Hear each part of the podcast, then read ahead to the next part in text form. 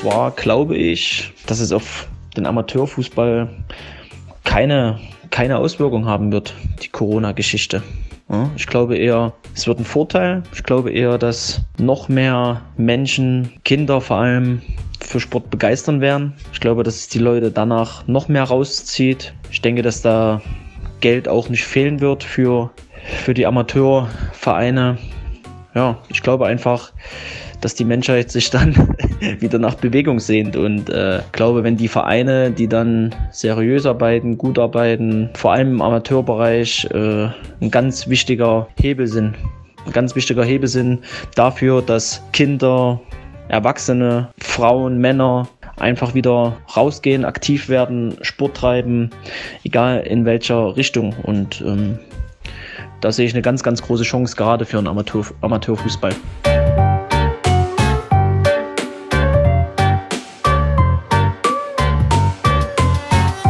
Hallo in die Runde, hallo Trainer. Ja, die Frage nach den Folgen der Pandemie für den Fußball. Ich denke, die sind derzeit noch nicht vollumfänglich zu beantworten. Wobei meine persönliche Meinung ist, äh, dass die Auswirkungen für den Profifußball deutlich negativer ausfallen werden als für den Amateurfußball. Ich denke, das Image des elitären Kickens war schon vor Corona nicht das Beste. Und viele Leute werden den Amateurvereinen um die Ecke dem Bundesliga-Stadion vorziehen. Ich denke, zumindest mittelfristig wird sich nach dem Lockdown der Amateurfußball schneller generieren.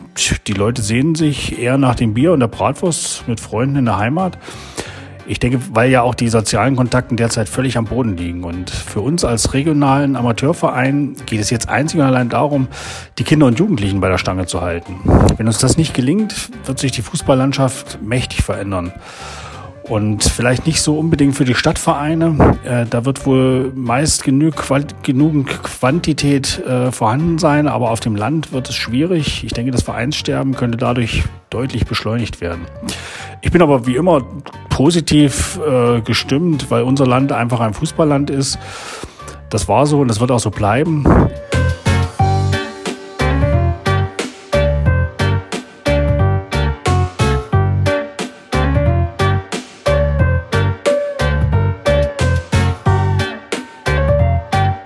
Die Corona-Pandemie hat annähernd alle Bereiche des Lebens und des Amateursports fest im Griff. Seit Anfang November gibt es faktisch im Freistaat Thüringen kein Spiel- und Trainingsbetrieb. Ein Zustand, der Fans, Sportler und Verantwortliche vermutlich noch Wochen, vielleicht sogar Monate beschäftigen wird. Doch bereits zum aktuellen Zeitpunkt sorgt die lange Durchstrecke im Amateurfußball für Sorg bei Vereinen und auch Vertretern. Das Stimmungsbild in konkrete Zahlen umzuwandeln, das war das Ziel einer Umfrage des Portals FUBA Thüringen Thüringen, an dem sich ca. 1200 Nutzerinnen beteiligt haben. Die Ergebnisse wollen wir heute mit dem Vorsitzenden des TFV Spielausschusses Sven Wenzel, dem Verbandsliga-Trainer Thomas Wirth und dem Vorstandsmitglied Lukas Kokott sowie dem FUBA-Redakteur Felix Böhm besprechen. Mein Name ist Danny und ich freue mich sehr auf die Diskussion und begrüße die Teilnehmerinnen und Hörer mit einem Sportfrei und herzlich willkommen. Hallo. Hallo. Ich würde gern die Teilnehmer, Felix, nimm es mir nicht übel, dich kennen die Hörer schon sehr gut. Ich würde die Teilnehmer, die, zum, die wir zum ersten Mal im Podcast begrüßen dürfen, nochmal etwas intensiver vorstellen wollen. Bei Sven Wenzel habe ich gefunden, er ist beruflich ein gelernter Elektriker und Informatikkaufmann, der aktuell als Außendienstmitarbeiter stark eingebunden ist. Im Ehrenamt hat er als Schiedsrichter gearbeitet von 83 bis 98. Er war Vorsitzender des Spielausschusses im KFA, Mitglied des TFV-Spielausschusses und ist seit 2016 Vorsitzender des Spielausschusses. Im April 2020 hat der TFV-Präsident gesagt, ich begrüße Sven Wenzel, den derzeit wichtigsten Mann im Verband. Habe ich bei der Aufzählung an Tätigkeiten, an ehrenamtlichen Tätigkeiten irgendwas vergessen? Nein, ich glaube, das reicht. Und das ist ja auch sehr umfangreich. Zum 50. Geburtstag im April 2020 hast du gesagt, ich würde mir wünschen, dass wir die Kernaufgabe, den Spielbetrieb wieder mehr in den Vordergrund rücken, im Vergleich zu Projekten, die nach ein oder zwei Jahren wieder in Vergessenheit geraten sind. Welche Projekte aus dem Gebiet des TFV oder DFB aus den vergangenen Jahren wären in der Rückschau verzichtbar gewesen? Ich würde vielleicht den Satz ein bisschen weiter aufmachen und würde sagen, äh, dass der Spielbetrieb so stark in den Fokus äh, gerückt wird, hätte ich mir sicherlich im April äh, auch wiederum nicht gewünscht, dass wir eigentlich nur noch über, dieses, über diese Thematik reden. Ähm, aber was ich damit gemeint habe, ist ganz einfach, dass wir mit diversen Projekten, ähm, die eigentlich die breite Masse des Amateurfußballs äh, bestreiten, äh, ein bisschen äh, unseren wichtigsten Punkt aus, aus den Augen verloren haben. Äh, ich denke da beispielsweise daran, äh, ohne das extrem, also ohne das negativ zu meinen oder in eine äh, negative Ecke zu stellen, aber ich denke, wir haben in eine Futsal-Nationalmannschaft intensiv viel Einsatz gebracht. Wir haben uns auf Beachfußball und äh, andere ähm, kleinere Abteilungen äh, fokussiert und haben aus meiner Sicht eigentlich das, was den Fußball im DFB und dann auch weiter nach unten auszeichnet, nämlich mit äh, weit über 95, 97 Prozent eigentlich unseren Freiluftfußball ein bisschen will nicht sagen aus dem Auge verloren, aber zumindest aus dem Fokus verloren, dass das ja eigentlich das ist, weshalb wir alle beim Fußball sind und die Nebensächlichkeiten ähm, ja äh, beim DFB ein relatives hohes Gewicht bekommen haben. Wir wollen heute zu 100 Prozent genau über diesen Fußball sprechen. Schön, dass du dabei bist, Sven, und schön, dass auch der Verband äh, sich in so einer Diskussion beteiligt. Ich freue mich ebenfalls, dass Thomas Wirth dabei ist. Thomas, du warst von 1994 bis 2015 Trainer des FC Thüringen weiter. Von der Kreisklasse bis in die Landesklasse hast du den Verein geführt. Du gehörst zu den Gründungsvätern und deine Trainervita wird immer in Verbindung mit dieser Station gebracht werden, weil das eben so beeindruckend, so beeindruckend ist, die Länge insbesondere. Wäre es zutreffend zu sagen, dass nach dieser langen Zeit und dem zwischenzeitlichen Aufstieg in die Landesklasse das Maximum mit dem FC Thüringen Jena erreicht war und daher die folgenden Wechsel nach Weiter und jetzt Preußen Langensalza im Sinne einer Weiterentwicklung als Trainer konsequent waren? Ja, hallo erstmal, ja, ähm, ja genau, ich war bei Thüringen Jena 21 Jahre, äh, nicht bei Weiter, weil du gerade am Anfang Weiter oh, gesagt Entschuldigung, hast. Ja. Kein Thema. Ja, ich, ich denke, äh, wenn man 21 Jahre in einem Verein ist, was momentan sicherlich fast utopisch für viele Trainer ist, ähm, muss man auch irgendwann mal, wenn man sich als Trainer weiterentwickeln möchte, den Verein verlassen. Weil wenn du da einfach dazugehörst, immer dazugehörst, äh, wird das im Verein irgendwann auch nicht mehr anerkannt, sondern da hieß es dann, ja, Thomas Wirt macht das schon, er hat das immer schon gemacht. Und deswegen war der, der Schritt eigentlich in Nachbetrachtung als, als Trainer äh, viel, viel zu spät. Ich hätte halt schon eher gehen sollen, eher gehen müssen. Aber so ist es nun mein Fußballgeschäft und ich habe es nicht bereut. Und der Schritt nach weiter war der richtige dahin zu gehen, äh, in die Kreisoberliga zu gehen, war sicherlich damals für mich ein, ein Schlag ins Gesicht. Aber äh, die, der Verein, die Mannschaft dort, äh, wir haben da ganz gut das aufgebaut. Und äh, ja, nach vier Jahren musste man dann auch sagen, äh, wenn man sich weiterentwickeln will, äh, ich wollte damals nach Blauen gehen, äh, wäre das der richtige Schritt gewesen.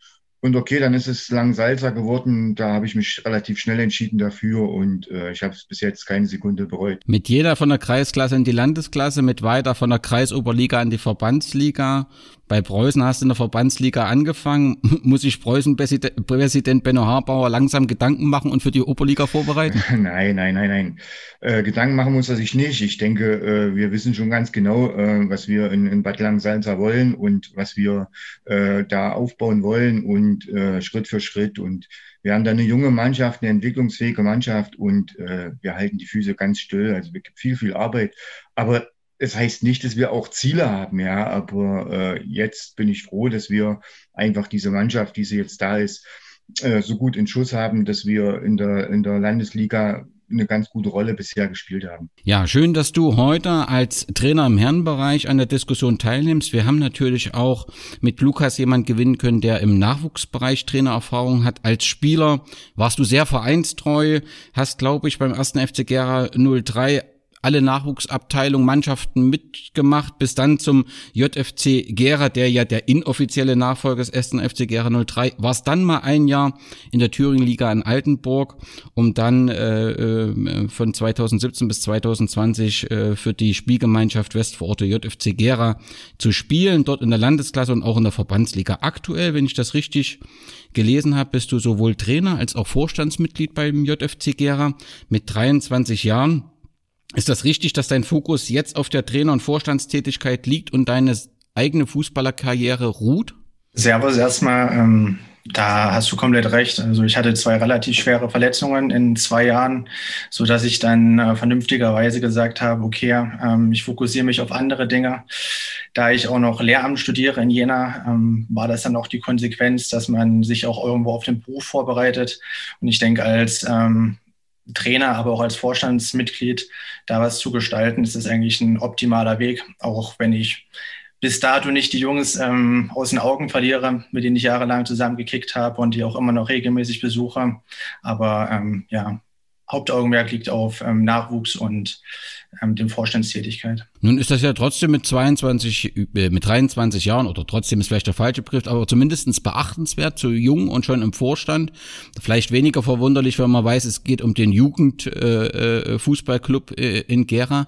Aber was sind deine Schwerpunkte in der Vorstandstätigkeit? Ja, das ist ja erstmal das, was auch den Verein, denke ich mal, auszeichnet. Das heißt nicht nur Jugendfußballclub, sondern es sind auch sehr viele junge Trainer, die da ähm, beschäftigt sind.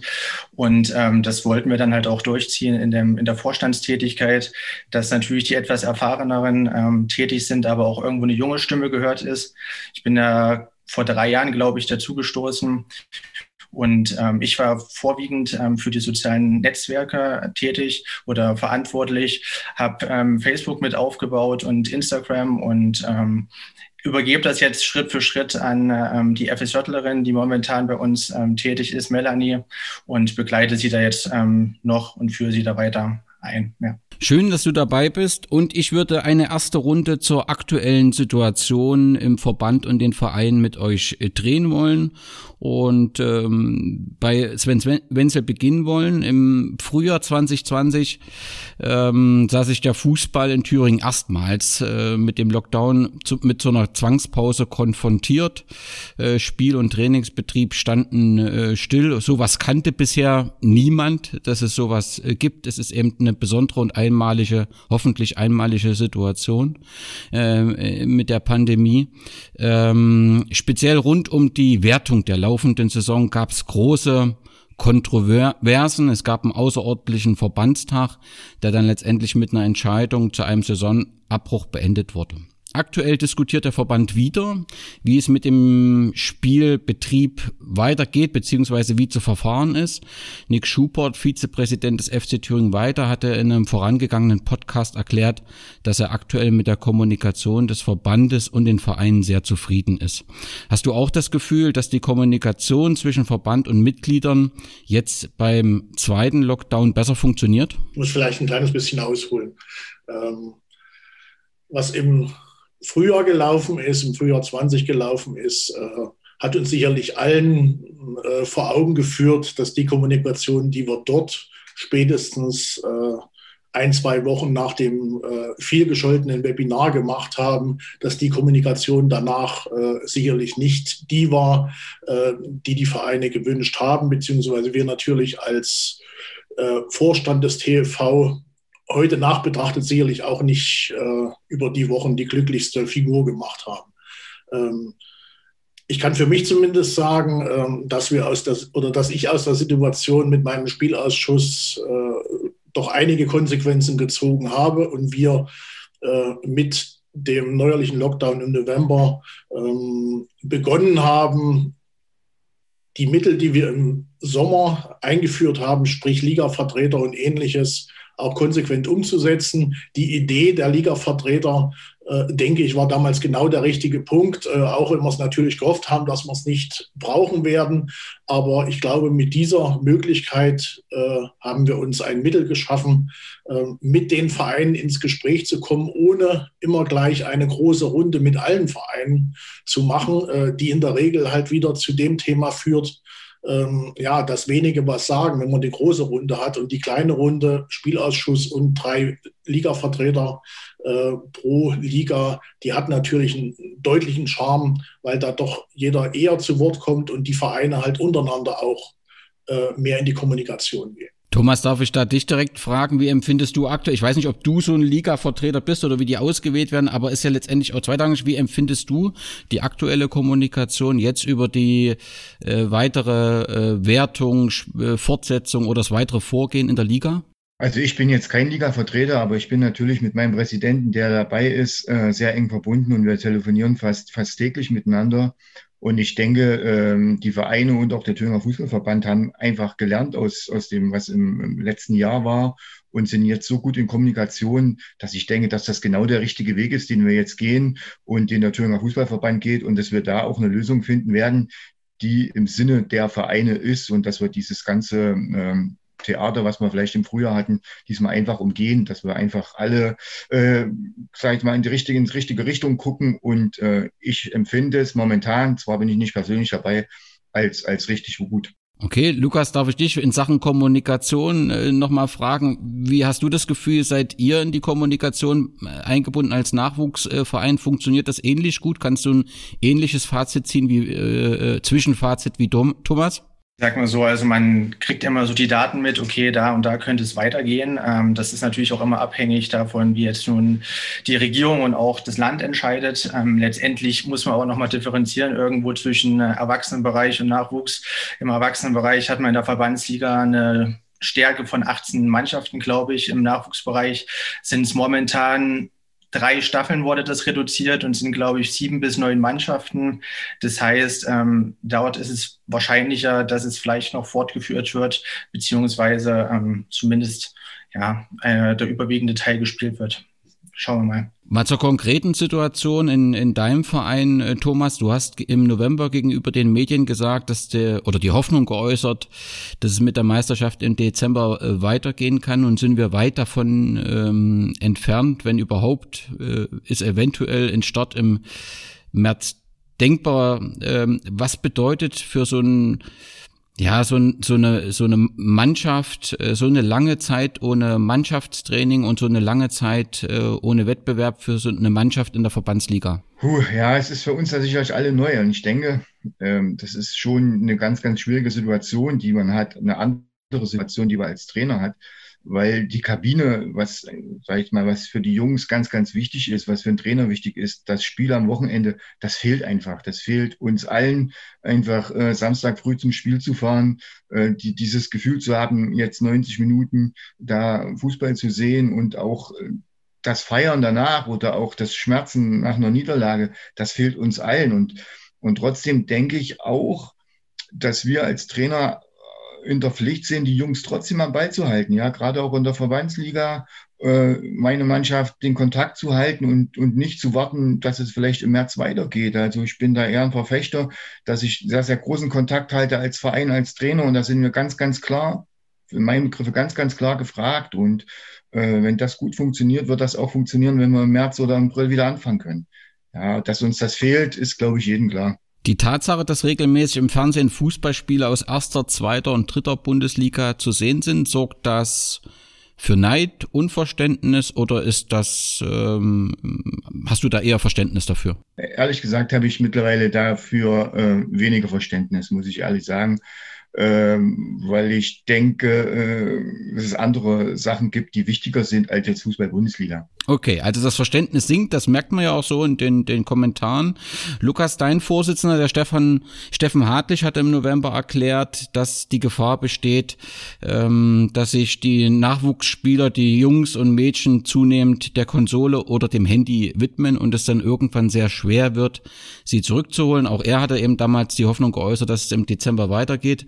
Nun haben wir da eine andere Situation. Ist das tatsächlich so, dass äh, sich das bestätigt hat, die Sorgen? Also, dass sich Mitglieder abmelden und dass sich äh, äh, Jungs und Mädchen vom Nachwuchsfußball äh, abwenden und dass wir sie nicht mehr zurückbekommt in den Verein, ähm, ähm, in den organisierten Fußballsport? Also toi toi toi, bis dato ist jetzt der Schwund noch nicht zu merken, ähm, aber man merkt schon die Tendenz irgendwo. Ähm, ich bin auch relativ viel in Kontakt mit Eltern, Spielern und natürlich auch mit anderen Mannschaften.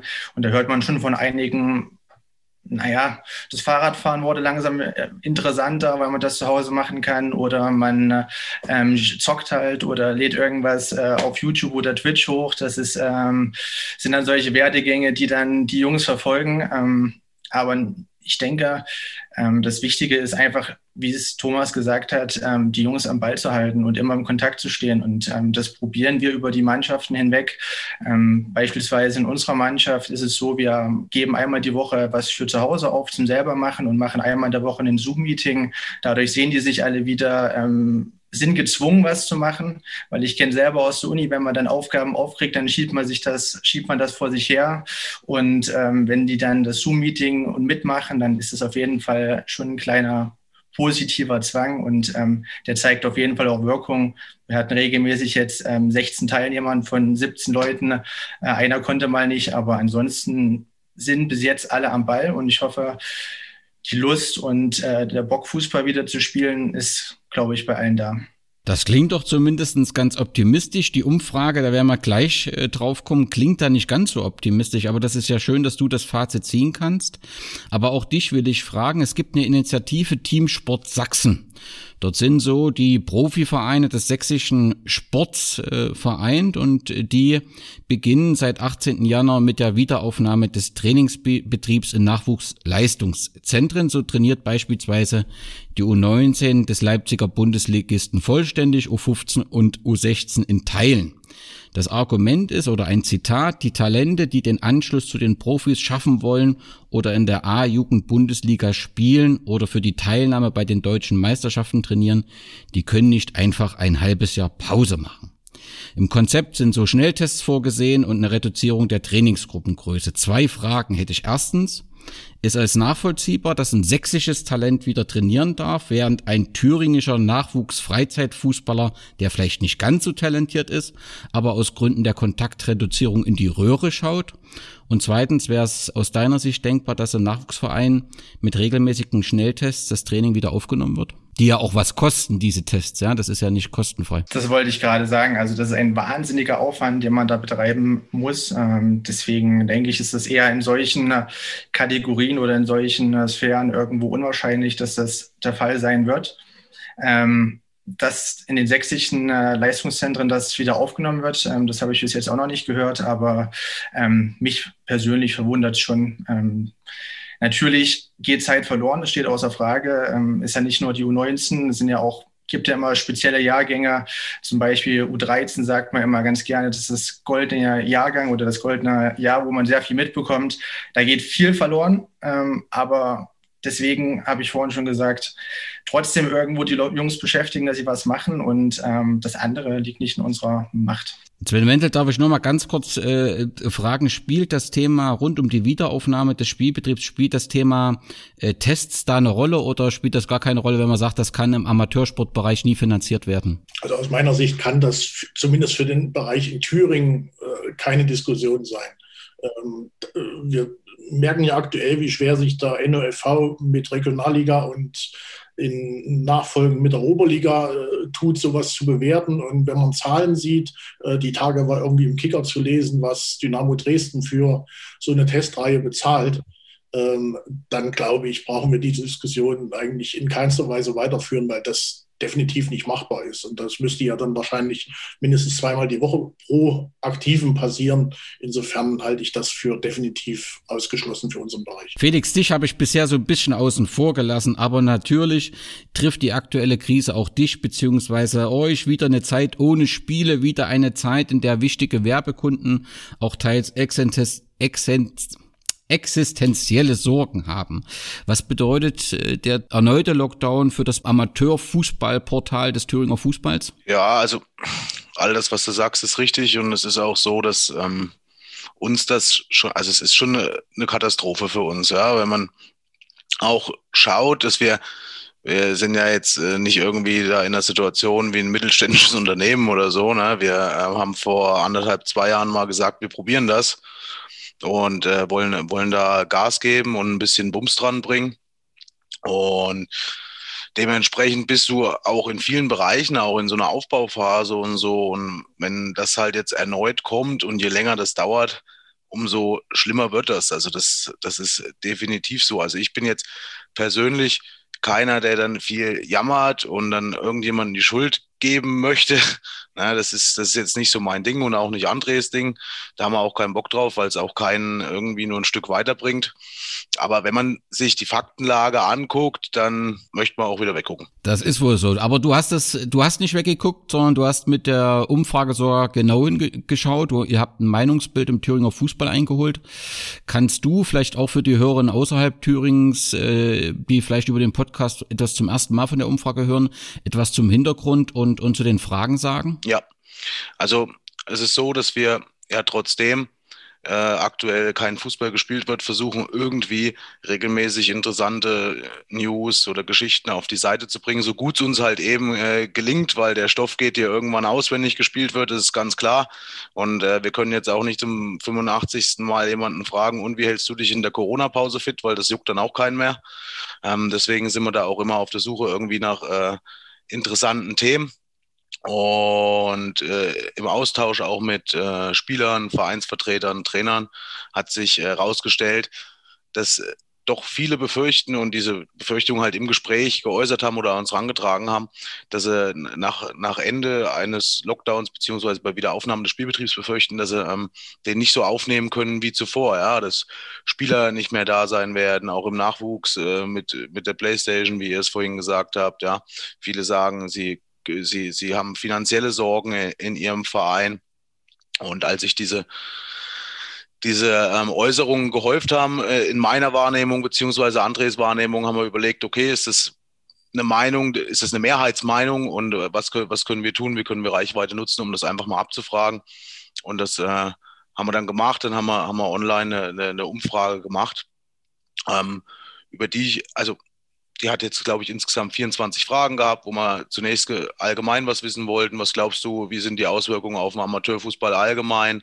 Dann wollten wir natürlich wissen, wie es im Verein, was befürchtest du? Ne, oftmals weiß man es ja auch gar nicht so, weil nicht jeder hat auch Einblick in die äh, Vereinsfinanzen. Ja, deswegen war auch immer die Frage, was, was glaubt ihr, was denkt ihr, was prognostiziert ihr? Dann ist noch ein großer Part mit dem Jugendfußball und dem Vereinsleben.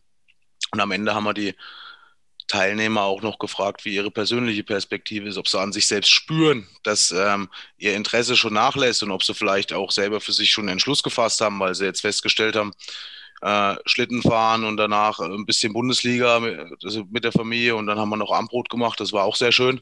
Und ich äh, rammel jetzt nicht mehr äh, jedes Wochenende auf den Sportplätzen rum.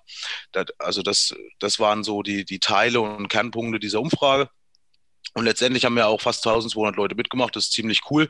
Äh, so kann man zumindest ähm, davon sprechen, dass das eine Aussagekraft hat, wenn sich so viele beteiligt haben, was da jetzt letztendlich äh, rauskommt. Wichtig ist, dass es sich dabei um Stimmungsbild handelt von jetzt, von Januar 2021. Also wenn jetzt äh, da auch ein paar pessimistische Ergebnisse rauskommen, heißt das nicht, dass sie in diesem Umfang eintreten müssen, aber das ist halt das Gefühl der Menschen und, und der Fußballfreunde.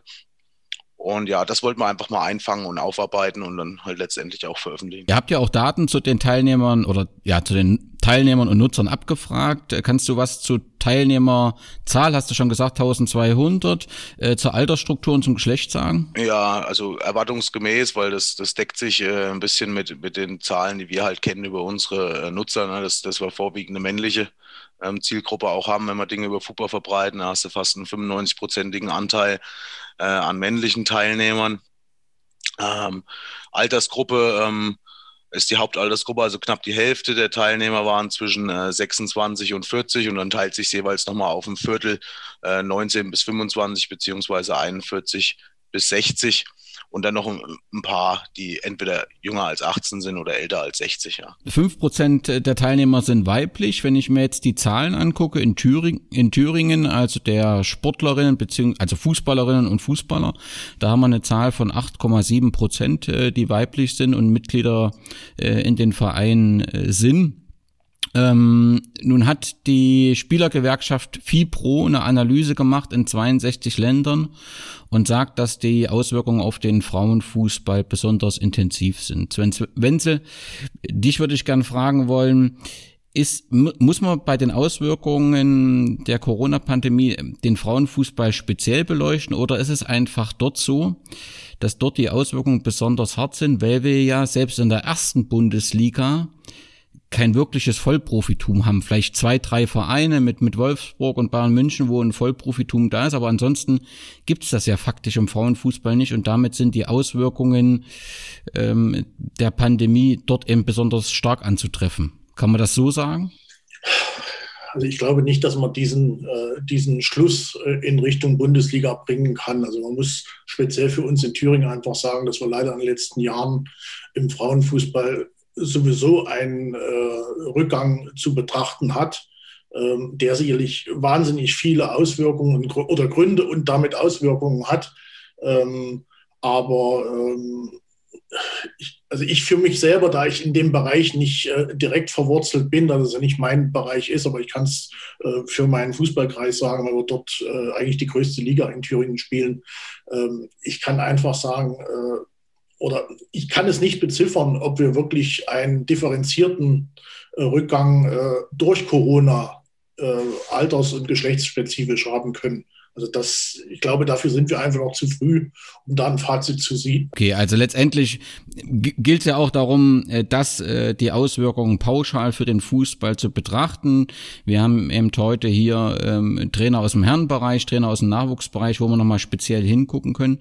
Ähm, nichtsdestotrotz ähm, Bleibt doch aber auch vor Corona schon festzustellen, dass die Anzahl der Vereine und dass die Anzahl der Fußballer rückläufig ist. Richtig, Sven? Das, das ist sicherlich so. Ähm, das ist aber auch nicht nur ein Thüringer Phänomen, sondern das ist grundsätzlich so und man muss es ganz einfach betrachten. Also, weil wir den Nachwuchs, äh, wenn wir den Nachwuchs uns anschauen, äh, haben wir ganz einfach das Thema, äh, dass wir nicht mehr Anfang der 90er Jahre sind, wo der Fußball oder noch viel früher, wo der Fußball halt fast Konkurrenz konkurrenzlos war, sondern die Konkurrenz ist mega groß, nicht nur im sportlichen Bereich, im Freizeitbereich insgesamt.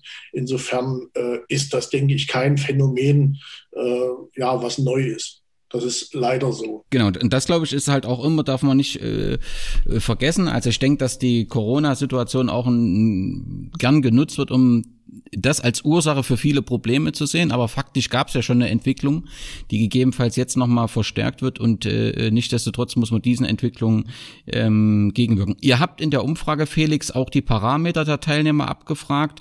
Woher kamen die Teilnehmer überwiegend, beziehungsweise welche Funktion hatten sie? Ähm, die meisten der Teilnehmer waren Spieler, also man, man konnte angeben, welche welchen Bezug man äh, einfach zum Amateurfußball hat. Ja, gibt es ja verschiedene Akteure, Trainer, Spieler, Fans, Vereinsmitglieder und so weiter und so fort. Und dann haben wir noch abgefragt, ähm, in welcher Liga der Herzensverein oder der eigene Verein äh, äh, die erste Mannschaft unterwegs ist, weil ich zumindest auch vor der Umfrage so gedanklich mal unterstellt habe, dass ähm, es schon damit zu tun hat, welche ähm, Liga und ich, der Unterschied zwischen Kreisklasse und Regionalliga ist ja sehr groß ähm, der Verein spielt, ähm, dass es einen Unterschied macht, die Herausforderungen, die jetzt äh, während Corona und nach Corona auf sie zukommen. Ja, es wird jetzt äh, von jemandem, der semi-professionell spielt, der wird jetzt nicht unterstelle ich mal, da werden nicht so viele einfach plötzlich die Lust verlieren und lieber Schlitten fahren gehen, würde ich unterstellen. Und vielleicht sagt ein Kreisklasseverein auch eher, ich habe die finanziellen Sorgen jetzt nicht so groß. Wenn ich keinen Spielbetrieb habe, habe ich keine Kosten. Ja, also, aber das ist nur unterstellt von mir, aber das war der Hintergrund, warum wir das ab, abgefragt haben, weil wir gedacht haben, vielleicht kann man da Zusammenhänge entwickeln. Ja, das mit dem Schlittenfahren sagst du, glaube ich, jetzt schon zum zweiten Mal. Man merkt, dass du aus Südthüringen kommst. Ich nehme an, bei euch liegt Schnee. Bei uns ist das nicht ganz so. Ja, so langsam, so langsam, so langsam geht er weg, aber es war, war schon sehr schön die letzten Tage, ja. Bevor wir zur ersten Frage kommen, ähm, auch wenn es schwerfällt, in Anbetracht der Zahlen an Verstorbenen, der vielen Sorgen, die Frage richtig zu formulieren. Und es ist wohl auch so, dass die Aussage, in jeder Krise steckt eine Chance, wohl auch irgendwie mehr eine Floskel ist. Aber ähm, wenn man so eine Liste macht mit Übersicht, mit positiven Auswirkungen und negativen Auswirkungen, gibt's irgendwas, ähm, was in dieser schwierigen Situation, wo man sagt, das ist trotzdem positiv. Also Sven hatte vor, vor uns schon so ein bisschen angesprochen, dass man halt gelernt hat, wie wichtig die Kommunikation oder, oder wie man in so einer Krise eine Kommunikation führt, dass es da auch eine Weiterentwicklung gibt. Äh, Lukas, gibt's irgendwas in der schwierigen Zeit, wo du sagst, das hätten wir vielleicht ohne die Krise gar nicht angepackt und das ist gar nicht so verkehrt, dass wir das dazugelernt haben. Also das fällt mir schwer zu sagen, das ist was Positives, aber ich glaube, du weißt schon, wo ich hin will. Ja, so ungefähr. Also es ist ähm, relativ schwierig, ähm, weil nun mal die negativen Dinge überwiegen. Aber ich finde für die äh, Nachwuchsfußballer besonders ähm, ist schon die Selbstständigkeit oder jetzt die Eigenmotivation. Man merkt relativ schnell, wer hat Lust wirklich auf Fußball, wer lässt ein bisschen schleifen. Und ähm, diese Eigenständigkeit und Selbstständigkeit ähm, finde ich gut, dass die entwickelt wird. Und ähm, das entwickelt halt auch die Jungs letztendlich in eine richtige Richtung auch ähm, diszipliniert zu sein und ähm, dann auch irgendwo ein Ziel vor Augen zu haben, was sie sich trotz dieser blöden Situation irgendwo nicht aus den Augen verlieren. Ja, und was du so ein bisschen verschweigst, also auch ihr habt ja auf eurem Instagram-Kanal, du hast ja schon gesagt, ihr nutzt die sozialen Medien oder du hast das vorangebracht. Ihr habt da ja auch so ein Format, wo im Prinzip äh, äh, Spieler vorstellt, die bei euch waren oder mit ihnen diskutiert. Manche Vereine haben ihre Mitgliederversammlung jetzt online möglich gemacht. Ähm, würdest du das auch so sehen, Sven, dass auch in dieser Krise viele Vereine doch so ein fantastisches Engagement an den Tag gelegt haben und trotzdem versucht haben, den Kontakt mit ihren Mitgliedern über die ja, Online-Medien sicherzustellen, also dass das auch in dieser Krise auch beeindruckendes geleistet worden ist? Also das, das muss man absolut betonen. Also das ging im März los äh, mit Einkaufsaktionen äh, von Vereinen von Kreisliga bis Regionalliga oder damals noch dritte Liga, dass aktive Vereine äh, Spieler, Funktionäre, dass die solche Sachen angestoßen haben, ähm, bis zuletzt, äh, was, was ich halt auch bei FUPA oder in anderen Medien am Ende verfolge, äh, Vereinsläufe und ähnliches gemacht wird oder Vereinswetten, um einfach äh, gegen den Trainer zu wetten, dass die Aktiven was tun. Also das ist schon beeindruckend, was in den Vereinen da für eine Kreativität steckt. Ähm, leider sieht man halt auch äh, die Vereine, die funktionieren und die auch schon vor der Krise funktioniert haben, äh, die haben natürlich jetzt auch Initiativen voran. Oder was mir jetzt so spontan noch einfällt, äh, ist die Glühwein, Glühweinaktion von Fahner Höhe oder ähnliches. Also da, wo Leute in den Vereinen sind, die sich aktiv einbringen, äh, da werden auch die Ideen nicht ausgehen ähm, die Mitglieder und natürlich auch, ähm, wenn man so will, die Fangemeinde mit ins Boot zu holen oder im Boot zu lassen. Thomas, was haben die, die Preußen haben ja auch eine engagierte, einen engagierten äh, Vorstand. Wie versucht ihr es, die Mitglieder ja, zu unterhalten klingt vielleicht ein bisschen lapsig, aber ähm, ja, den mit für die Mitglieder da zu sein? Ja, ich denke, äh, wie gesagt, du hast schon gesagt, die Preußen haben einen guten Vorstand und das macht der Vorstand im Namen von, von Benno schon richtig gut, sich mit allen, mit allen Mannschaften, mit allen Trainern da immer wieder zu treffen oder zu unterhalten äh, über irgendwelche Konferenzen und auch äh, Videokonferenzen, Zoom-Konferenzen innerhalb der ersten Mannschaft versucht man einfach den Kontakt zu halten. Äh, über jetzt Facebook, über äh, andere Sachen funktioniert das wunderbar.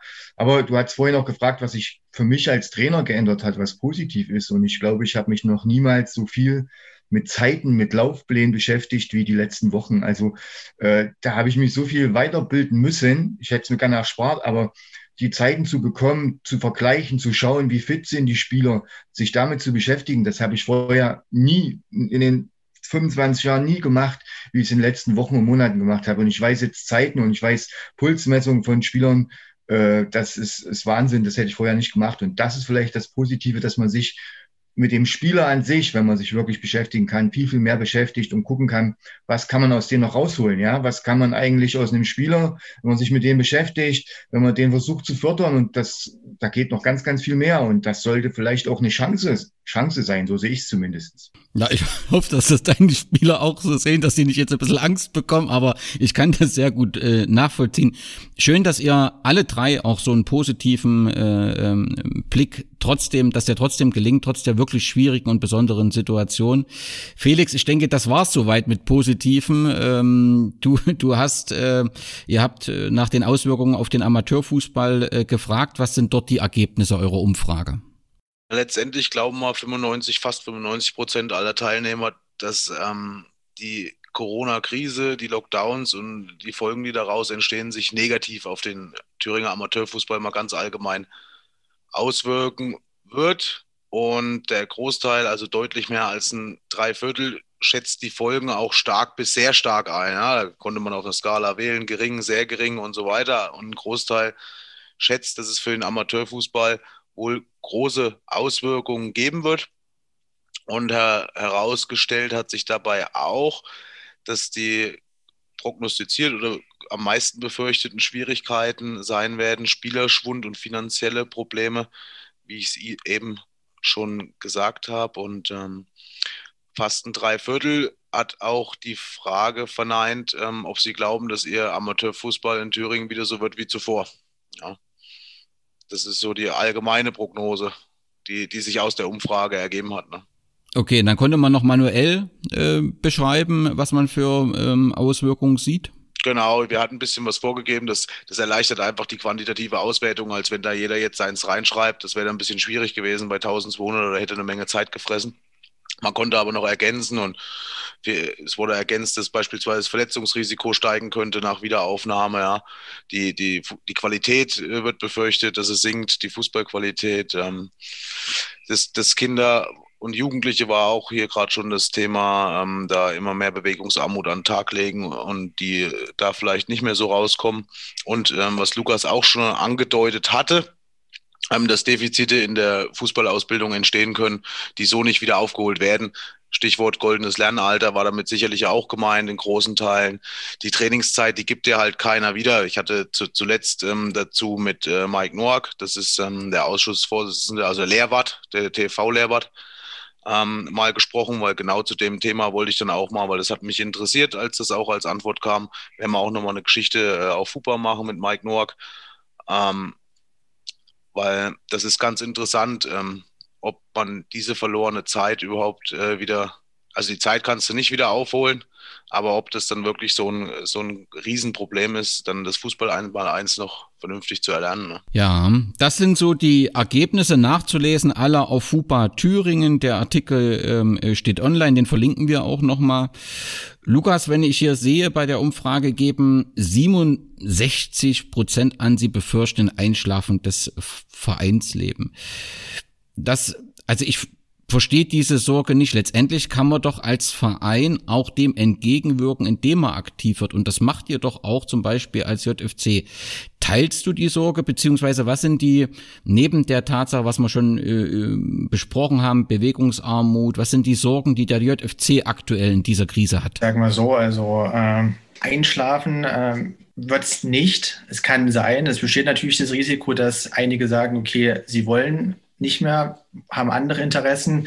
Das betrifft aber auch eher das große Umfeld, denke ich mal. Also es geht los bei Fotografen oder bei welchen, die das organisatorisch hinten hinter den Kulissen mit die Fäden ziehen oder die auf den sozialen Netzwerken mitmachen. Also solche ganzen Faktoren, da sehe ich ein Risiko, genauso wie bei Trainern, die ähm, einen Haufen Zeit investieren, alles ehrenamtlich machen und teilweise ähm, anderthalb Stunden nach Heiligenstadt fahren, wenn es reicht, und dann wieder zurück und Spiel vorbereiten. Wenn die das dann sehen, okay, es geht wirklich einfacher und ähm, dass das schwierig werden kann. Aber ähm, ich schätze es so ein, dass viele trotzdem für den Fußball brennen, Lust haben. Und ähm, wie gesagt, das Vereinsleben soll nicht einschlafen. Deswegen haben wir zum Beispiel auch die Aktion gemacht, dass wir uns in einem virtuellen Weihnachtskalender äh, immer Spieler von den A bis D-Junioren vorgestellt haben, dass man sich vielleicht noch ein bisschen besser untereinander kennenlernt, dass man ein paar Gesichter vielleicht zuordnen kann. Und wenn man dann vielleicht den anderen ansprechen kann oder irgendwas ist, ist es dann viel direkter und ähm, dann wirkt man dem vielleicht auch ein bisschen entgegen. Und das andere ähm, wird sich dann mit der Zeit zeigen, ähm, wie die Motivation in den einzelnen Bereichen oder Sektionen dann ist in den Vereinen. Ähm, aber ansonsten, wie gesagt, ähm, der Spielerschwund, das kann ja auch keiner vorhersagen, wie sich das entwickelt, wie lange das noch geht. Ähm, wir hatten das Glück, bis Mitte Dezember zu trainieren äh, in Gera. Das heißt, es ist gerade mal knapp einen Monat her. Andere Vereine oder ja, Gruppen, zum Beispiel aus Jena, die hatten, glaube ich, ähm, Mitte November, Ende November schon ähm, die Türen geschlossen und durften nichts anbieten. Ähm, deswegen wollen wir das mal noch abwarten. Momentan haben viele sehr viel Lust. Ähm, hatten wir auch eine Umfrage auf Instagram gemacht und ähm, hatten gefragt, ey, fehlt euch der Fußball? Und da hatten 95 Prozent gesagt, ja, auf jeden Fall. Ähm, und ähm, ja, abwarten und hoffen, dass es schnell weitergeht. Die Hoffnung teilen wir. Ähm, 76 Prozent sagen, sie haben, ähm, sie gehen davon aus, dass die Vereine finanzielle Schwierigkeiten bekommen. Und dann wird das bei euch genauso sein, Lukas, wie bei vielen anderen, so eine äh, zweifache Struktur. Das eine sind die Mitgliedsbeiträge, das andere sind im Prinzip Förderer und äh, Sponsoren. Ist in der zweiten Säule zu spüren, dass es dort, äh, ähm, dass die Sponsoren äh, nicht mehr die Kraft haben, den Verein zu unterstützen, oder merkt ihr davon aktuell noch nichts? Wir haben insgesamt ein gutes Fundament, ähm, sind den Umständen entsprechend auch ähm, gut aufgestellt. Äh, natürlich muss man immer damit rechnen, dass Sponsoren wegfallen können. Das ist natürlich klar. Sie stecken selber in der Krise und äh, das Risiko besteht. Deswegen äh, muss man, denke ich mal, auch äh, auf alle Ausgaben schauen, was wir auch tun ähm, und probieren das dann so zu regulieren. Aber wir hoffen und wünschen es auch unseren Sponsoren, ähm, dass alle erhalten bleiben, dass sie äh, zu ihrer Stärke zurückkommen und, ähm, und uns auch weiterhin unterstützen auf jeden Fall. Aber, aber was, was mir jetzt noch persönlich einfällt, wir probieren auch ähm, auf die Sponsoren hinzuweisen. Also wenn es ein gastronomisches Unternehmen ist, dann zu sagen, ey, kauft dort ein, die bieten trotzdem was an.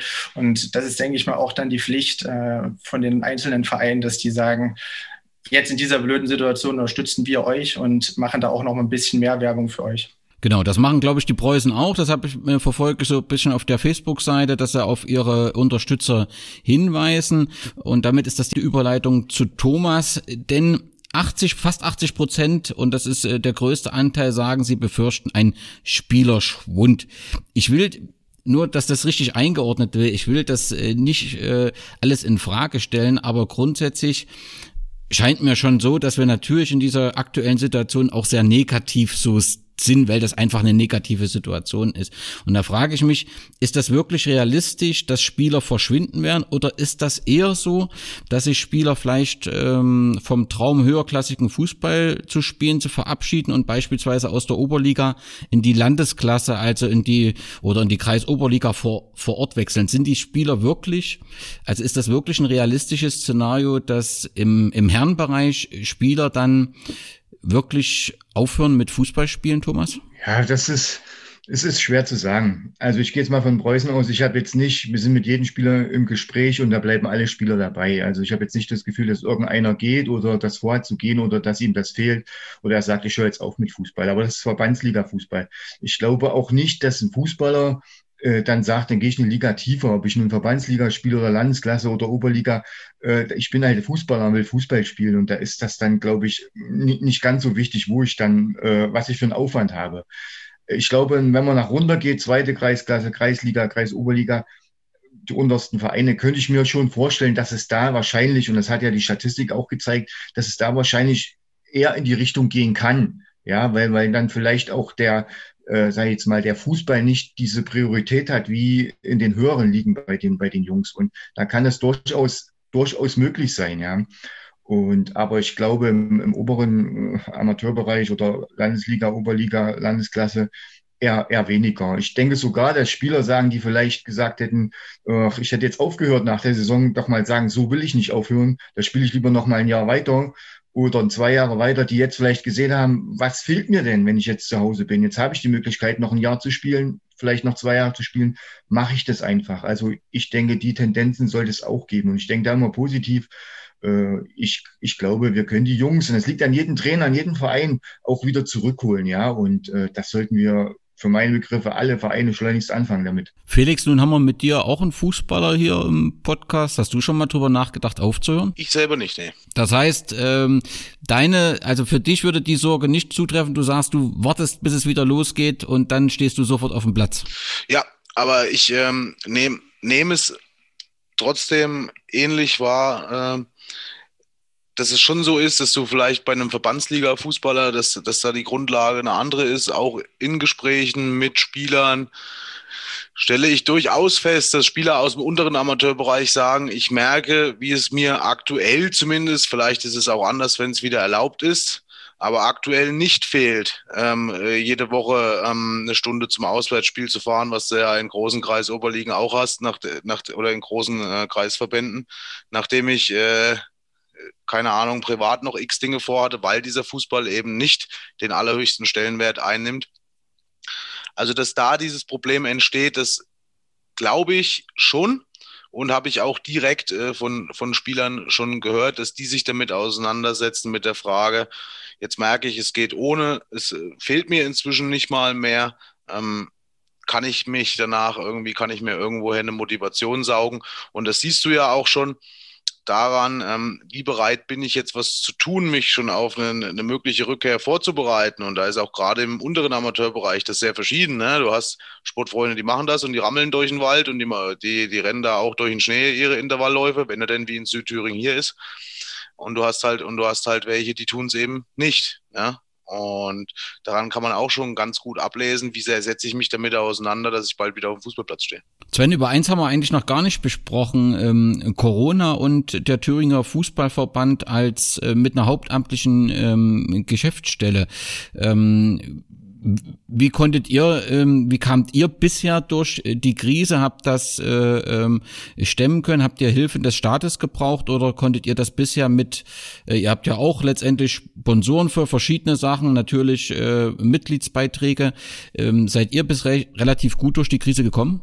Also ich tue mir jetzt ein bisschen schwer als Ehrenamtler über die äh, finanzielle Situation des Hauptamtes und äh, der Geschäftsstelle äh, ausführlich zu informieren. Also ich kann dahingehend sagen, dass die, die Kostenstruktur des TV ähm, zu größten Teilen durch äh, Zuwendungen des Landessportbundes und des äh, DFB finanziert ist und dass äh, Beiträge beziehungsweise Aktivbeiträge der Vereine, also die klassischen Startgebühren, einen verschwindend geringen Teil des Jahresumsatzes ausmachen. Äh, Mitgliedsbeiträge, äh, bei der Gelegenheit einfach mal gesagt, Thüringen ist der einzige Landesverband in ganz Deutschland, der keine Mit Mitgliedsbeiträge pro aktiven Fußballer aktuell ein, äh, einnimmt. Ähm, das ist in anderen Ländern nicht so. Also Thüringen nimmt aktuell noch keine Mitgliedsbeiträge. Ich sage mal als Beispiel zwei oder drei Euro pro Mitglied äh, sind bei 100.000 Mitgliedern auch eine stattliche Summe. Äh, das ist definitiv nicht so. Und wie gesagt, mehr kann ich als Ehrenamtler zu der Sache nicht sagen. Ihr hattet dann, Felix, in der Umfrage ähm, die Frage gestellt, ob Institutionen, Bund, Länder und Fachverbände genug tun, um Vereine des Amateursports zu unterstützen mit einer großen Mehrheit wurde Nein gesagt. Ja, ähm, bewusst hatte ich da auch wieder Weiß nicht angefügt, weil die Frage, die ich mir so gestellt habe, hat sich jeder schon mit den Möglichkeiten überhaupt auseinandergesetzt, ähm, die, die, die da vielleicht zur Verfügung gestellt werden für, für Vereine, Hilfe zu bekommen von allen möglichen Seiten, wie sie da exemplarisch halt beschrieben sind. Ähm, deswegen war das mit angegeben, aber haben nur 13 Prozent gesagt, dass sie es nicht wissen und offensichtlich war über ein Dreiviertel der Meinung, dass den Verein nicht genug geholfen wird. Dann, wenn das so ist, dann ist es halt auch eine Kommunikationsfrage. Ähm, ich glaube, ich auch schon mal so analysiert.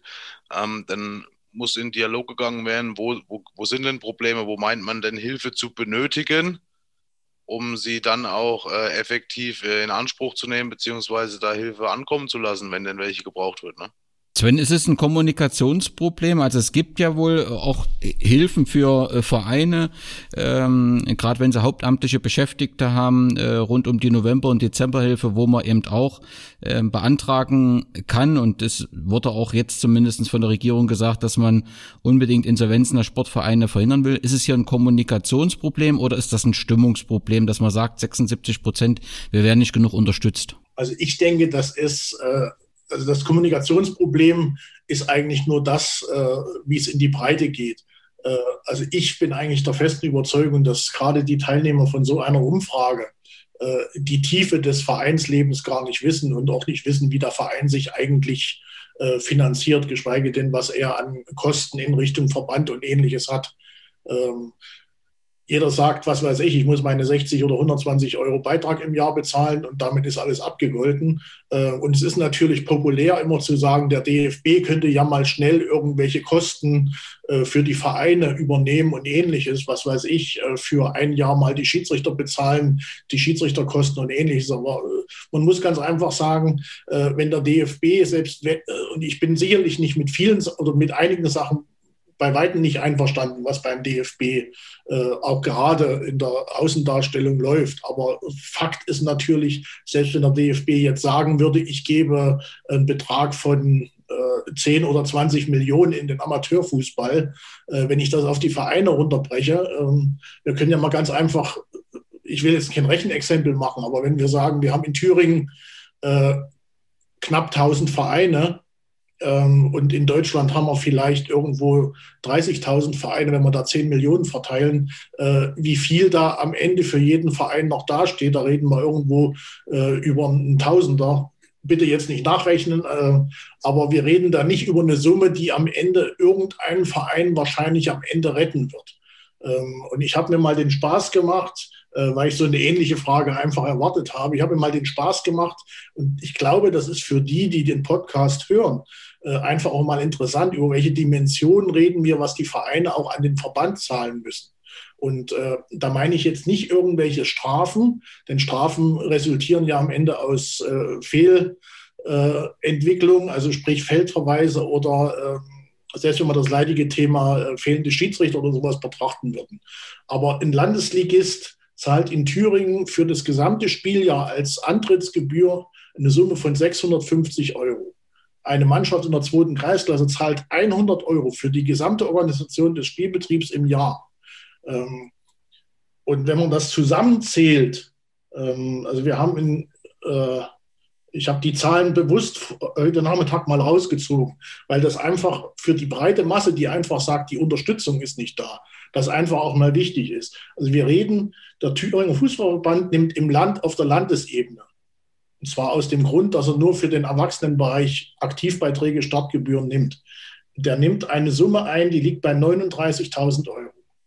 Ähm, die Kreise, alle neun Kreise zusammen, haben eine Startgebührensumme von rund 130.000. Wenn man das aber auf neun Kreise runterlegt, hat jeder Kreis irgendwo 15.000 Euro Startgebühren. Davon lebt er mehr oder weniger das gesamte Jahr mit seinen ehrenamtlichen Arbeitern. Also wir dürfen jetzt nicht vermischen äh, die Strukturen der Geschäftsstelle, die natürlich hauptamtliche äh, Leute hat, die damit ihr äh, täglich Brot verdienen und was im Ehrenamt ist. Und wenn man jetzt sagen, wir reduzieren die Startgebühren äh, für den Landesligisten von 650 auf, auf die Hälfte, äh, ich glaube, äh, da kriegt manch ein Spieler oder Trainer ähm, eine höhere Summe in einem kürzeren Zeitraum, als dass die Summe ausmachen würde, die der Verband hier äh, zu, äh, zurechtstreichen würde. Also ich glaube, äh, der Verband tut unwahrscheinlich viel, aber was Fördermaßnahmen und so weiter angeht, seitens der Politik, seitens LSB, seitens Sonderabschreibungen und Ähnlichen, da kann der Verband einfach nicht helfen, als vielleicht darauf hinweisen, achten, da gibt es solche Töpfe. Und das wird speziell durch den Landessportbund sehr intensiv eigentlich getan, darauf hinzuweisen. Trotzdem haben wir ja hier 76 Prozent, die sagen, sie fühlen sich irgendwie nicht mitgenommen, nicht genug unterstützt. Dann muss man fragen, sind die Erwartungen falsch? Lukas, welche Erwartungen hat ein Nachwuchsfußballverein, der sich auf den Nachwuchsfußballsport konzentriert, an den Fußballverband in so einer speziellen Krise? Also ich sage mal so, äh, wir haben uns auch mit Hilfen oder Unterstützung beschäftigt und waren da auch mit dem LSB in Kontakt. Das hat jetzt speziell betroffen äh, unsere FSJlerin, die ich vorhin schon mal erwähnt habe. Ähm, das äh, wird auch alles geprüft und alles, ähm, aber letztendlich Erwartungen, ja, ich sage mal so, äh, es ist, laufen trotzdem die ehrenamtlichen Zahlungen an die ähm, verschiedenen Trainer. Das läuft normal weiter. Deswegen, ähm, das haben wir auch nicht vor auszusetzen, weil sich auch die ganzen ähm, Trainer auch weiterhin bemühen und auch Trainingspläne erstellen, auch viel Zeit investieren. Ähm, letztendlich äh, kann ich da, weiß ich jetzt nicht genau, welche detaillierten äh, Erwartungen wir dann ähm, noch haben sollten. Ja. Thomas, gibt es von dir Erwartungen an den Fußballverband in so einer Krise? Also wie gesagt, ich bin da vielleicht auch der falsche Ansprechpartner, äh, wenn es dann um diese finanziellen Hilfen geht. Das soll dann der Verein oder die, die dafür verantwortlich sind, machen. Also sportlich, wie gesagt, äh, bin ich verantwortlich und äh, da, glaube ich, habe ich ja am Anfang schon gesagt, sind wir mit dem Verband im Austausch und da werden wir sehen, was es gibt und das kann ich beeinflussen und da kann ich drüber reden, aber die finanziellen Mittel, da bin ich äh, ja auch außen vor und das ist auch nicht meine Aufgabe. Einen kurzen Nachtrag auch noch, äh, weil das halt beispielsweise auch in einem anderen äh, äh, Ostland äh, zuletzt äh, aufgehoben wurde, wo der Verband gesagt hat, wir helfen den Vereinen und verzichten auf die Spieltagsabgabe. Also Brandenburger Fußballverband als Beispiel. Die erheben in jedem Spiel, was ausgetragen wird, gibt es eine Pflichtabgabe an den Verband. Die ist sicherlich im zwei- bis dreistelligen Bereich, aber da redet man natürlich über Zahlen. Sowas hat es in Thüringen äh, seit 1990 noch nie gegeben. Also wir haben einfach, das muss ich nochmal sagen, äh, um das auch klarzustellen, wir haben überhaupt keine Chance, die Vereine finanziell aus unserer Sicht zu entlasten, weil außer den Startgebühren einfach nichts äh, am Ende äh, getragen wird. Natürlich wird ein Spielerpass und so weiter, aber das ist in anderen Ländern genauso für Vereinswechsel und so weiter. Äh, aber ansonsten, man, man kann nirgendwo was wegsprechen. Das, denke ich, ist ein ganz wichtiger Aspekt. Und ich glaube, vielleicht diejenigen, die das hören, hören äh, im Podcast, haben das teilweise das erste Mal gehört. Äh, die denken immer, der Verband äh, lebt von dem Spielbetrieb und ähm, etwas flapsig gesagt, macht sich die Taschen voll von dem Amateurfußball. Dem ist definitiv nicht so. Dann trotzdem nochmal Felix, es ist ja trotzdem ein Widerspruch, also die, wenn 76 Prozent sagen, sie sind nicht äh, zufrieden, ähm, den kriegt man ja dann irgendwie nicht so richtig äh, aufgelöst. Ist das dann tatsächlich auch so ein Kommunikationsthema, dass man sich nicht mitgenommen fühlt, vielleicht auch nicht äh, äh verstanden äh, fühlt, vielleicht tatsächlich auch dieser, dieser März und ähm, ja, also Sven hat es ja auch beschrieben, dass man in der Zwischenzeit ein bisschen was dazugelernt hat. Man kann es auch formulieren, da sind auch ein paar unglückliche Dinge einfach passiert, dass damit auch so eine schlechte Stimmung entstanden ist und so ein bisschen Vertrauen verloren gegangen ist? Oder ist das zu viel gesagt? Also das wäre jetzt für mich ein bisschen viel. Ich glaube, die, die Stimmung äh, ist nicht gut, äh, aber jetzt nicht nur bezogen auf das, äh, auf irgendein Verhältnis zum Verband oder, oder irgendwie, die Stimmung ist gerade ja allgemein im Land nicht gut. Ja? Es macht sich Pessimismus breit, die Leute sehen kein Ende, das ist beruflich, familiär, alle sehen, also in größten Teilen sehen die Menschen Probleme. Und ich glaube, äh, dieser Umstand schlägt sich auch hier in dieser Umfrage nieder. Ja, ist ja auch von mir schon betont worden. Es geht ja hier um Stimmungsbild und es zeigt einfach, dass die Stimmung der Menschen nicht gut ist. Und ähm, ich glaube aber nicht, so richtig, dass, dass, da jetzt jemand dran Schuld hat oder eine Kommunikation dran Schuld hat. Ähm, es ist einfach nur mal im Moment äh, rund um die Menschen alles Kacke. Und das, und das nervt die. Und wenn es ähm, darum geht, äh, wie sie glauben, unterstützt werden zu können von äh, Verbänden, dann müsste man, müsste man einfach auch einen Bedarf eruieren, um was, um was geht's äh, eigentlich bei Unterstützung? Geht es jetzt ausschließlich um Geld? Und dann äh, muss man auch, äh, müsste man auch prüfen, äh, wie, wie, wie schlimm ist es eigentlich? Braucht ihr so nötig das Geld? Und abgesehen davon hat Sven ja auch gerade erklärt, dass dann auch der Thüringer Fußballverband der falsche Ansprechpartner wäre für Geld. Also ich glaube, dieses Ergebnis hängt auch mit einer mit einer pessimistischen Grundstimmung im, im Land allgemein zusammen, weil keiner mehr so richtig Bock hat auf, auf, den, auf Corona. Gut, wer hat da schon wirklich Bock drauf? Äh, ihr habt auch gefragt, glaubst du, dass der Amateurfußball nach der Corona-Krise so wird wie zuvor? Da haben 74 Prozent äh, äh, gesagt nein, also 74 gesagt, es wird anders. Nun habe ich heute im Deutschlandfunk gelesen, ein, die Vorsitzende der TUS Schildgen aus Bergisch Gladbach. Sie hat die Auffassung vertreten, wenn wir aus dieser, aus diesem Lockdown und aus der Krise herauskommen, werden viele Menschen einen unglaublichen Nachholbedarf an sozialen Kontakten haben und das Vereinsleben wird eine Renaissance erleben. Wir werden einen Zustrom auf die Vereine erleben. Die Leute wollen dann im Verein gemeinsam Fußball spielen. Felix, ist das realistisch, glaubhaft? Ist das Hoffnung? Ah, das wäre, das wäre geil, äh, wenn, wenn das so kommt. Und das ist, ist natürlich ge genau der, der umgekehrte Blick auf die Sache, der optimistische Blick auf die Sache. Dass, ich würde mich tierisch darüber freuen. Ähm, äh, Frank Müller von ZFC Meuselwitz hat, hat was Ähnliches gesagt und hat gesagt, er glaubt, dass es die Leute dann wieder raustreibt, dass die Bock haben, dass die jetzt in die Vereine äh, rennen. Und ähm, wenn es wenn das so wird, dann freue ich mich, freue ich mich ganz sehr drüber. Ähm, ja, die, aber die, die, das allgemeine Bild, also die allgemeine Stimmung ist eine andere, aber ich hoffe, dass im Ergebnis natürlich ähm, der, der, optimistischere Weg äh, sich als der richtige oder der eintretende in, in, entscheidet oder darstellt. Nimm uns mal mit in die weiteren Ergebnisse deiner Umfrage. Ja, das mache ich. Wir hatten, wir hatten hier dann ähm, den, einen weiteren Fragenblock, der sich nicht mehr um den, also schon, aber nicht mehr ums Allgemeine dreht, sondern um den eigenen Verein. Ja, da ging es ähm, vor allem auch darum, ob ähm, die Teilnehmer befürchten, dass Spieler nach der Krise nicht mehr an Bord sein könnten oder nicht mehr spielen könnten. Ähm, das, gut die Hälfte hat gesagt, sie glauben, dass Spieler danach nicht mehr dabei sein könnten. Äh, ein Drittel fürchtet sogar, dass äh, eines der Teams nach der Krise nicht mehr spielfähig sein kann.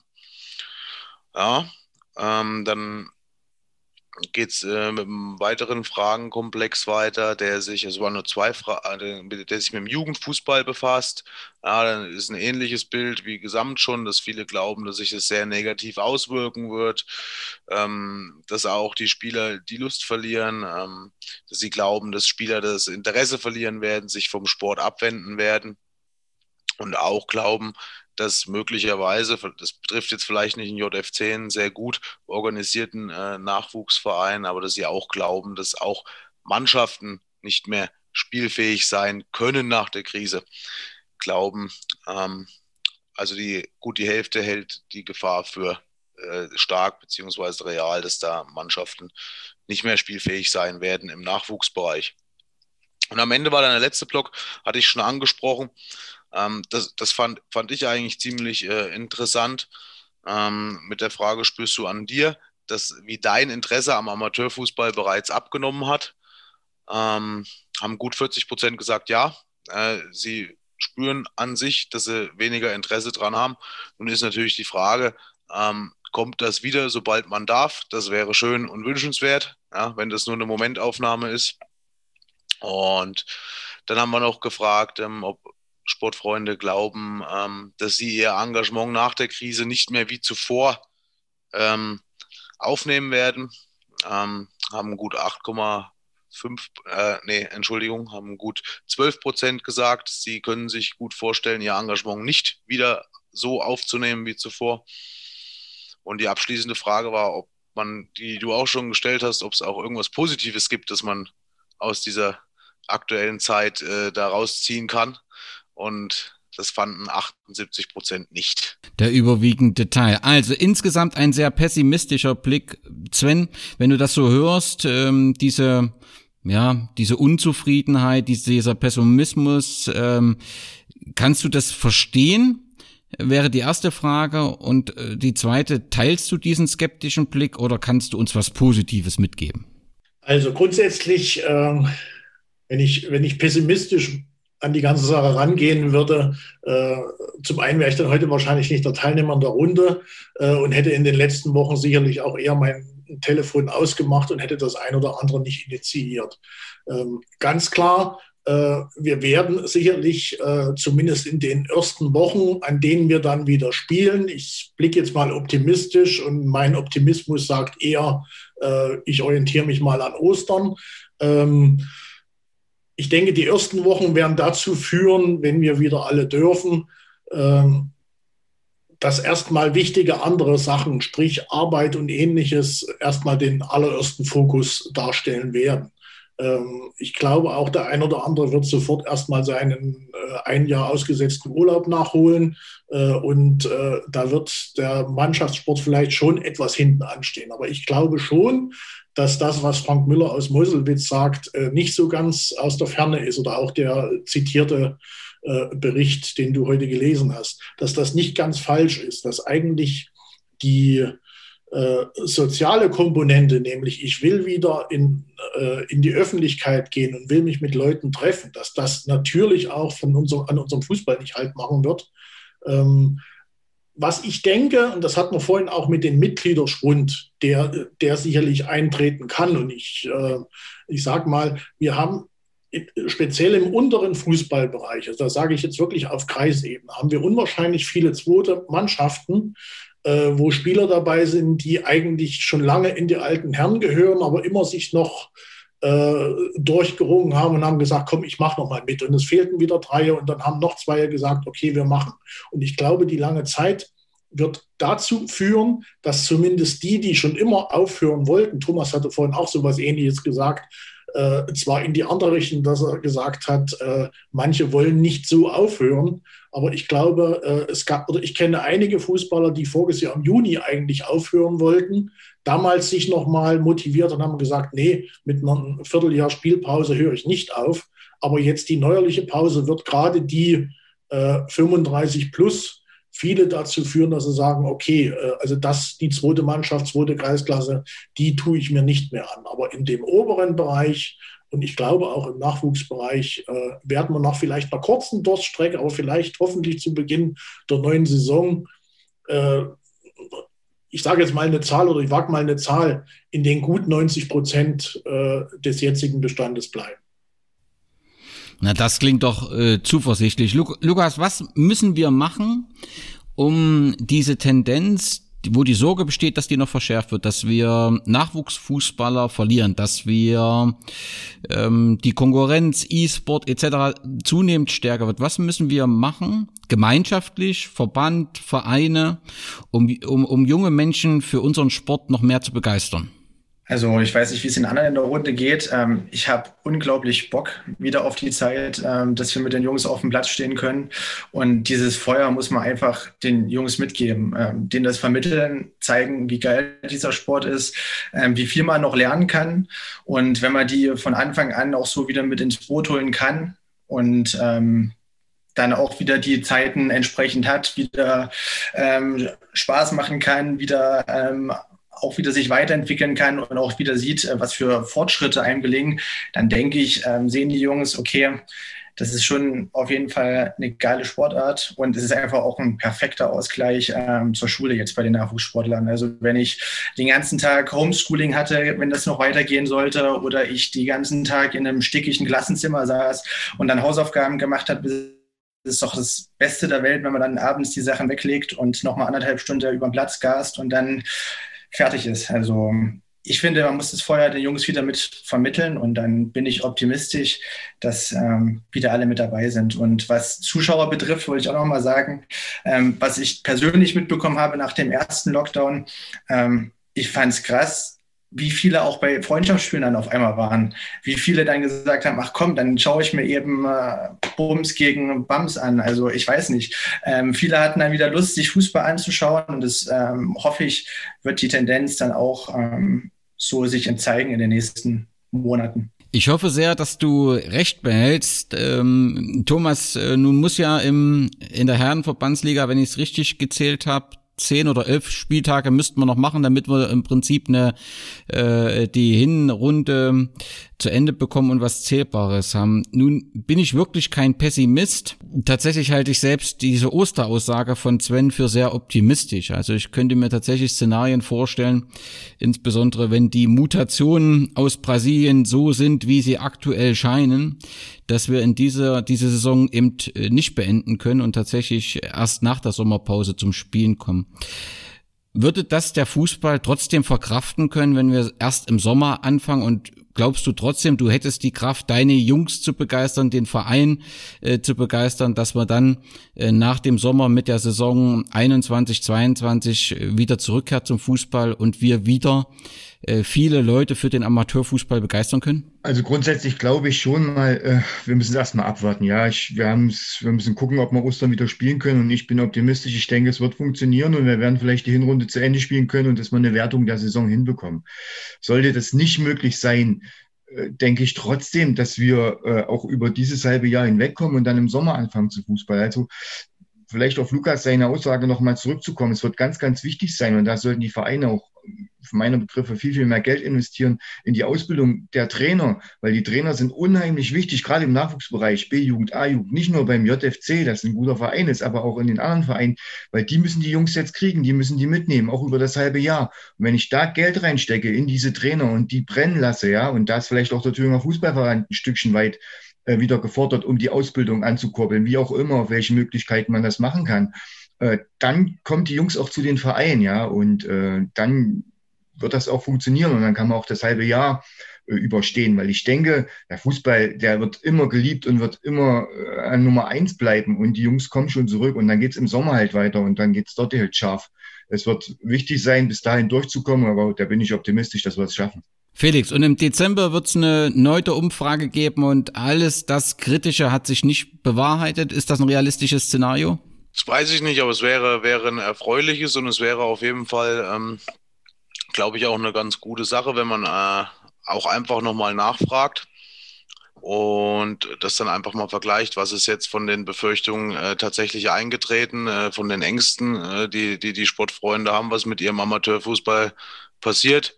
Ähm, wie gesagt, ich hoffe, ähm, wir können dann sagen, äh, all diese Dinge sind nicht eingetreten, die sie befürchten, sondern wir können unserem Sport wieder so nachgehen, wie wir es gewohnt sind und auch wollen. Ne? Aber ob wie realistisch es ist, äh, weiß ich nicht. Also es wird sicherlich schon ein Stück weit so sein, äh, wie Sven auch sagte, dass Spieler, die sich ohnehin möglicherweise mit einem Aufhören auseinandergesetzt haben, dass das passieren wird. Ne? Und, und dass die jetzt nochmal sagen, nee, du, pass auf, äh, die Fußballschuhe, ich weiß eigentlich gar nicht mehr, wo ich sie hab. Äh, die die lasse ich, die ich jetzt liegen in den unteren äh, Amateurligen. Ich glaube, auch, dass ähm, gerade bei solchen Entwicklungen, auch gerade bei Vereinen, die vielleicht ohnehin schon große Probleme hatten, ihre Mannschaften spielfähig zu bekommen, ob das jetzt erste, zweite, dritte Mannschaften sind oder sonst was, dass, dass die wirklich dann auch Probleme kriegen, dass also diese, diese Corona-Zeit, diese Monate jetzt als Verstärker äh, daherkommen für Entwicklungen, die es möglicherweise vorher schon gab. Das, das, das kann ich mir durchaus vorstellen. Was ich mir nicht vorstellen kann, und da kann ich ja auch für mich selbst sprechen, wenn du Vollblut-Fußballer bist, ähm, dann äh, schrecken dich jetzt auch mal vier, fünf Monate oder so ohne Fußball nicht ab, dann sofort wieder äh, da rumzurammeln. Das ist auch klar. Wunderbar. Dann sage ich vielen Dank, äh, Sven, dass du äh, den Weg zum Podcast gefunden hast. Ähm, das ist nicht ganz einfach für den Verband in der aktuellen Situation. Stand auch immer im Fokus der Kritik. Umso schöner, schöner ist es, dass du auch deine Sichtweise uns erläuterst. Ich danke Thomas, Lukas, zwei engagierte Trainer. Das, und das ist ja das Herz des Thüringer Fußballs. Schön, dass ihr eure Sichtweise auf das Thema äh, gezeigt habt. Behaltet euch euren Optimismus bei. Und Felix sagt André auch ganz liebe Grüße. Bleibt dem, äh, dem Fußball so gewogen, bleibt so nah mit eurer Berichterstattung dran. Euch herzlichen Dank und bleibt gesund. Macht's gut. Ja, Dankeschön. Tschüss.